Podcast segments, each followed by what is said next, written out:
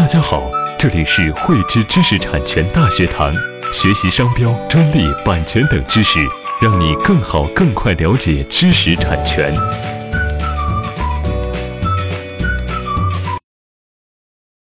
今天我们来聊一下，在商业活动中擅自使用知名人士姓名构成侵权的问题。啊，最近呢，珠海市中级人民法院判决了一起案件。啊，这个案件的原告是珠海格力电器公司，被告呢是一家叫珠海金鸿多利电器的公司。这个案子的案情是这样的，啊，被告珠海金鸿多利公司呢成立于二零一六年的九月，它的主营业务也是空调产品。它成立以后呢，在公众号、网站啊、产品宣传册上大量的使用了“董明珠”这三个字做宣传。那众所周知。董明珠是珠海格力电器公司的董事长，那于是呢，珠海格力电器公司就以不正当竞争为由，啊，起诉了被告。那这个案子的争议焦点有两个，被告都在法庭上提出了。第一个呢是董明珠这三个字是否属于不正当竞争法第五条第三项规定的姓名？这个被告他辩称说，董明珠只是一个普通的姓名。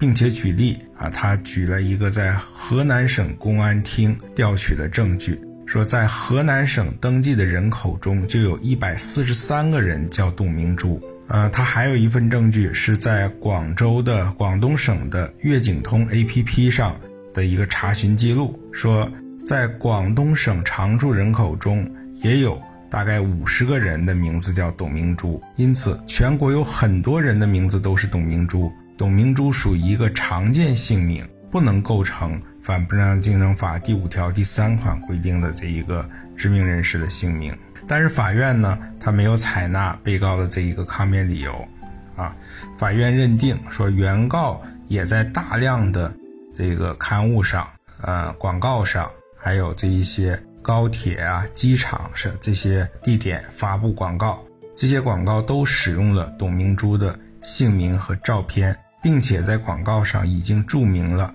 董明珠是格力电器的董事长。那这些证据呢，可以证明原告在经营活动中使用其法定代表人董明珠的姓名宣传其空调产品，已享有一定的市场知名度。啊，董明珠已为相关公众所熟知悉，因此属于《反不正当竞争法》解释第六条关于在商品经营中使用的。啊，这个知名人士的姓名。那本案的第二个争议的焦点呢，是被告的行为是否构成侵权，是否应该停止侵害。啊，那被告呢，对这一点他辩称，说他在二零一六年的时候委托了一位一九九九年出生的名叫董明珠的小女孩作为产品的代言人进行宣传。啊，因为这个小女孩形象好，气质佳。符合公司的产品需求，因此被告使用“董明珠”三个字进行宣传是合法的，并且被告他的产品呢与原告的产品有明显的价格差，两者的产品定位不同，售价不同，消费群体不同。那消费者呢可以根据这些就能够区分两个厂家提供的不同产品啊，不会因为“董明珠”三个字而产生混淆。此外呢。董明珠是属于姓名权，啊，那在本案中，董明珠这个人没有提起诉讼，也没有授权原告提起诉讼，所以他以这一点来进行抗辩。那法院呢也没有采纳这一个抗辩理由。法院认为，董明珠是原告的董事长、法定代表人，而且原告在经营活动中长期由董明珠担任产品代言人，并使用董明珠名字进行产品的推广，是。董明珠的姓名具有较高的市场知知名度啊，这个已经能构成公众知悉的姓名，应该受反不正当竞争法的保护。而且呢，董明珠这三个字已经与原告建立了较为紧密的联系和关联度啊，为相关公众所知悉，所以原告对法定代表人董明珠这三个字享有合法有效的民事权益。啊，而且虽然原告与被告都是生产空调的，存在着竞争关系，但是原告在被告成立之前很多年就已经成立了。那原告呢，已经对董明珠这三个字有多年的使用啊，并享有这一个民事权益。被告呢，没有主动避让，在没有合法的呃权益的情况下，没有合法理由的情况下，仍然选择啊与案外人董明珠，就是那个小姑娘签订形象代言协议，并且在空调产品包装、装潢及微信公众号上发布。啊，董明珠相关的内容，那这个呢是有足够的恶意的，故意使自己的产品啊与原告的产品产生关联，来让消费者进行混淆。那所以被告的这种行为呢，违反了诚实信用原则和工业公认的商业道德，非法攀附和利用了原告以及其法定代表人董明珠的声誉，以不正当的手段谋取竞争优势。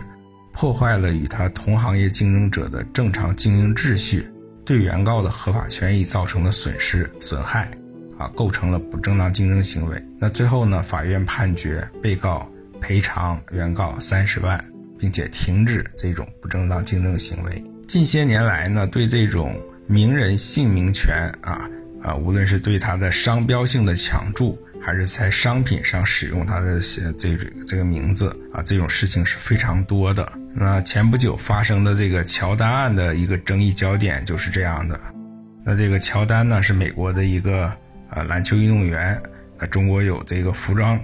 啊生产服装的厂商啊抢注了乔丹这个商标。那最高院呢在判决中啊就明确表明。说现有的证据足以证明乔丹在我国具有较高的知名度，为相关公众所知悉。我国相关公众通常以乔丹指代这个篮球运动员，并且乔丹与这个篮球运动员之间已经形成了稳定的对应关系，所以呢，最终撤销了这个服装厂对这个乔丹的这个商标。因此呢，无论是利用明星啊这种知名人士姓名的谐音，还是将这个名人的姓名抢注成商标，甚至直接使用这个名人的姓名，本质上呢，都是利用名人的姓名蕴含的巨大商业价值来为自己谋利。这种行为呢，应当被禁止，否则名人的姓名就成了侵权者谋利的一种工具。只有对这种侵权行为进行严厉的打击，才能更好的。保护名人的姓名权，那现在的一些名人呢，也已经意识到自己的名字含有巨大的商业价值，于是就提前将自己的姓名也注册成商标，啊，比如说像企业家马云、马化腾、雷军等等，他们都在多个商品和服务类别上将自己的姓名注册成了商标，啊，甚至现在的美国总统特朗普在成为总统之前。就将自己的名字已经注册成商标了啊，并且在中国已经进行了全类的注册，这样可以有效地防止别人将自己的姓名抢注成商标，更好地维护自己的姓名权。这种提前布局保护自己姓名权的措施是非常值得其他权利人参考。喜欢慧知课程内容的朋友，欢迎转发分享或在节目下方留言，还可以与我们老师进行互动哦。我们将在每周二、周四和周六定期更新课程。更多知识，请关注“慧知知识产权”微信公众号。我们下期再见。